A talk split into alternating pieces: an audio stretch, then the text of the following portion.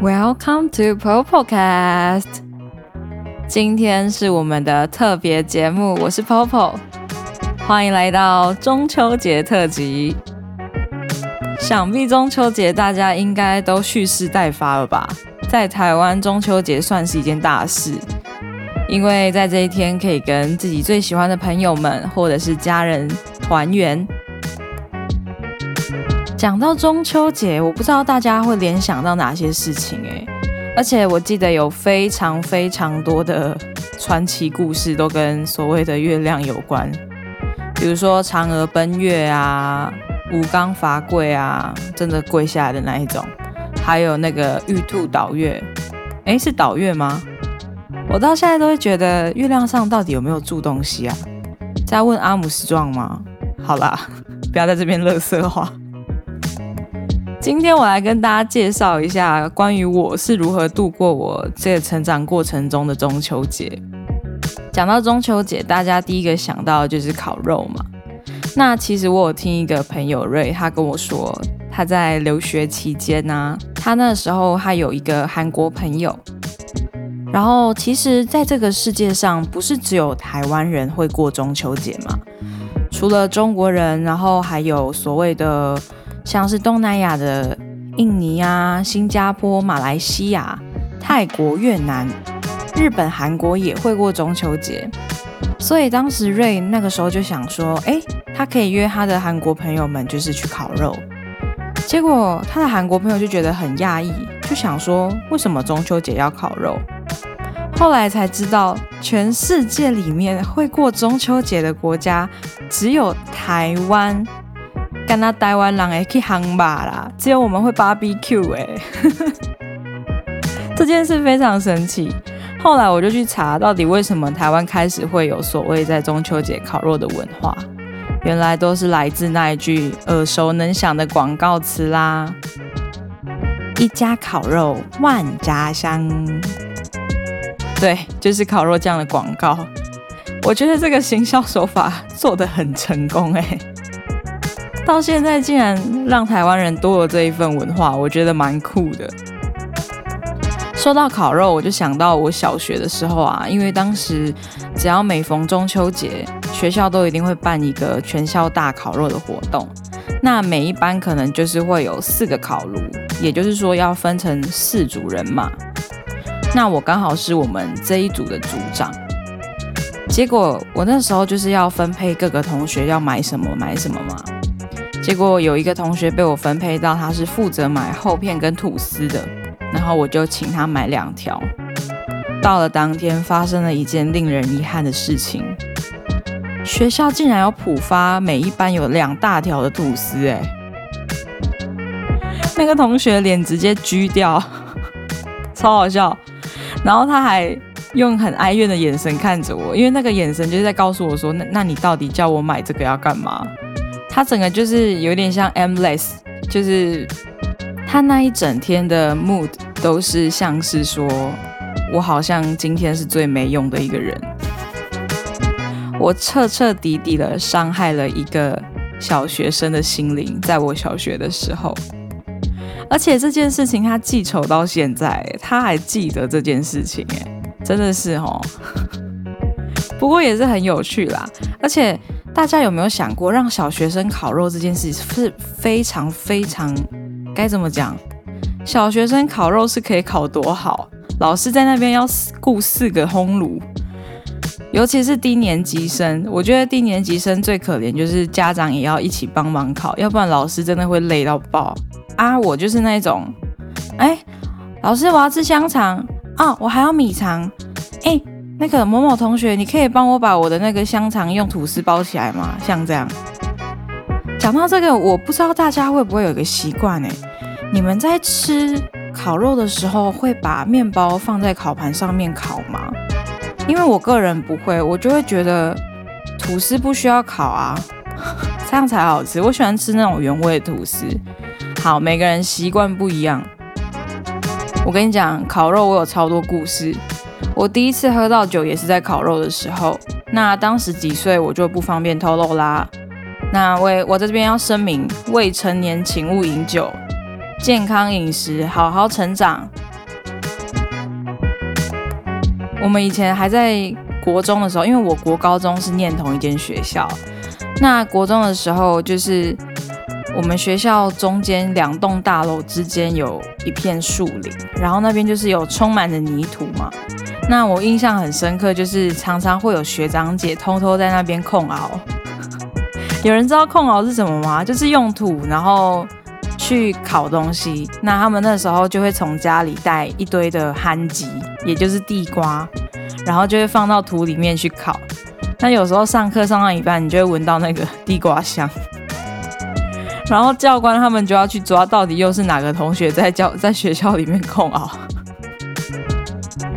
是非常好笑，但是现在学校已经没有那一片树林了，就是已经被那些树木都被移植，所以现在那里变成一个很漂亮的水池，就很可惜。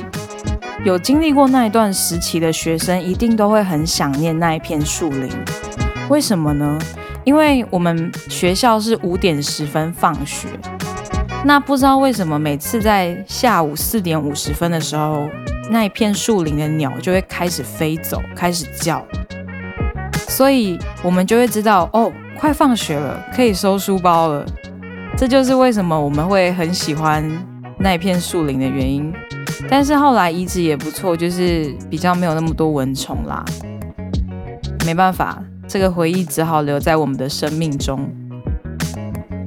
再来就是我高中时期。因为当时已经开始有所谓的那种电烤盘，就是你插电，然后你就可以在上面煎东西、炒东西的那种电烤盘。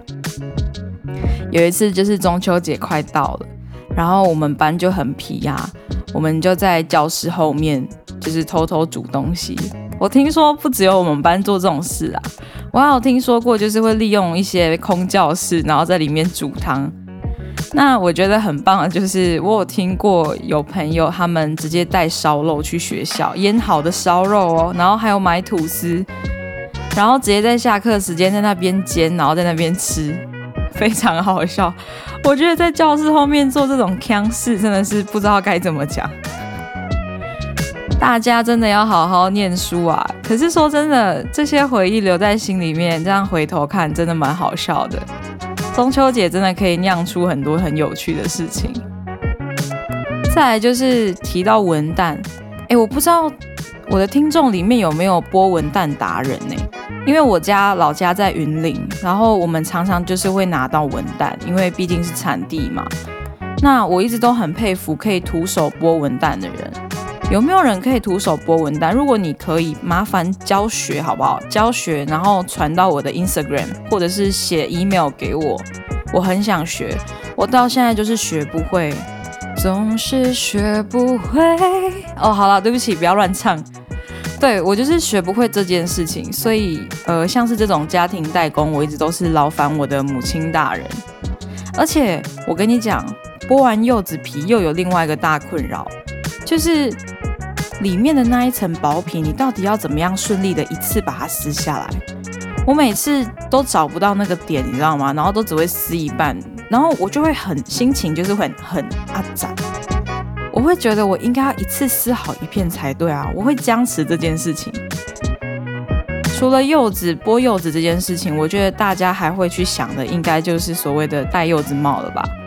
我曾经看过有人戴完柚子帽，整张脸过敏，所以奉劝大家不要随便把帽子套在别人身上，而且柚子是绿帽。我一直在乱讲话，我在这边跟大家道歉，我很容易乱讲话。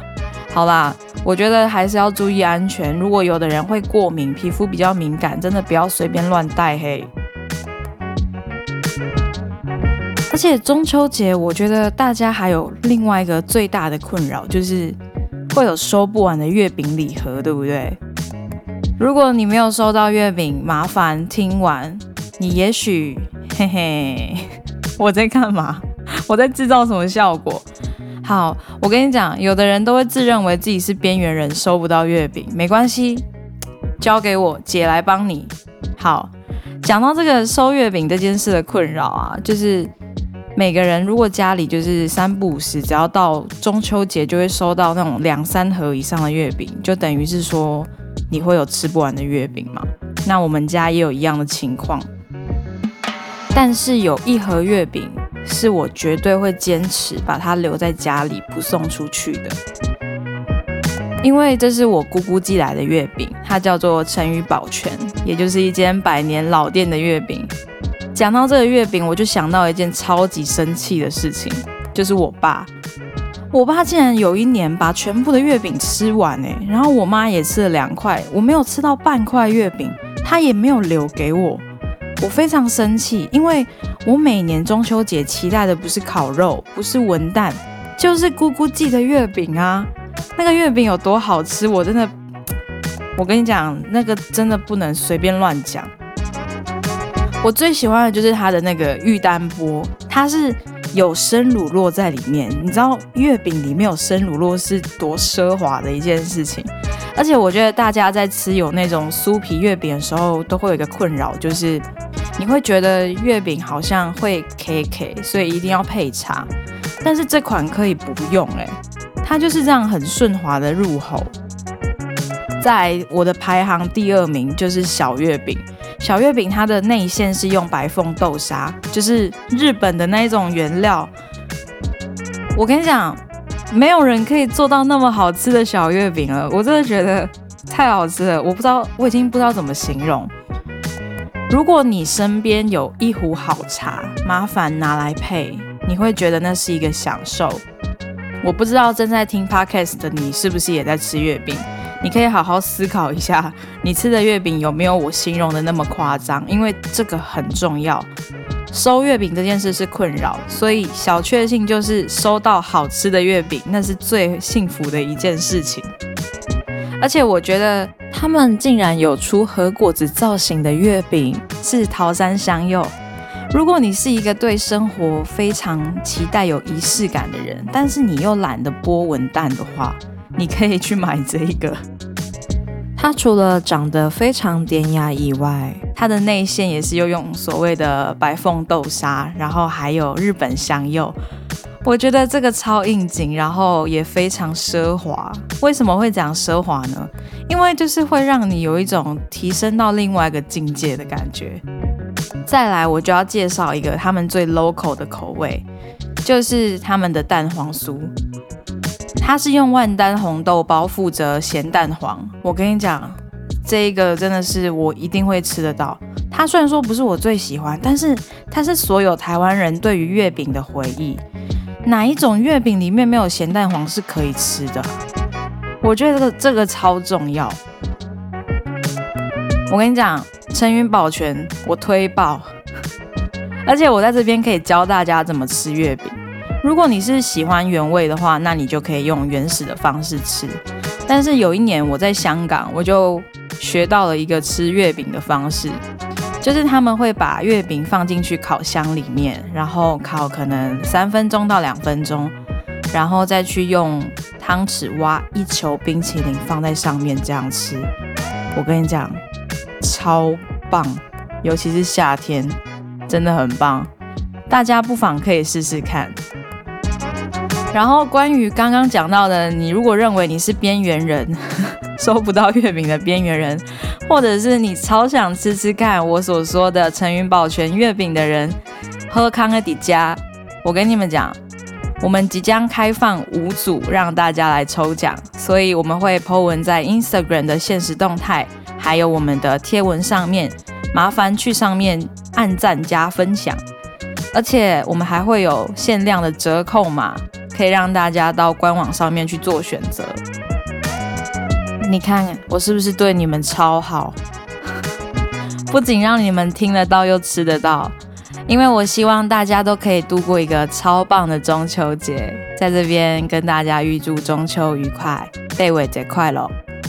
然后呢，记得赶快去帮我按赞、订阅、加分享，这样子你就有机会抽到。陈云保全好吃的月饼啦！好，谢谢今天大家的收听，今天的 Popo Cast 就到这里为止。我在这边要 shout out to Miss Collective，因为我们的音乐是他们所制作。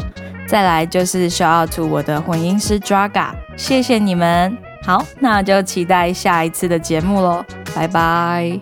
欢迎来到我的世界。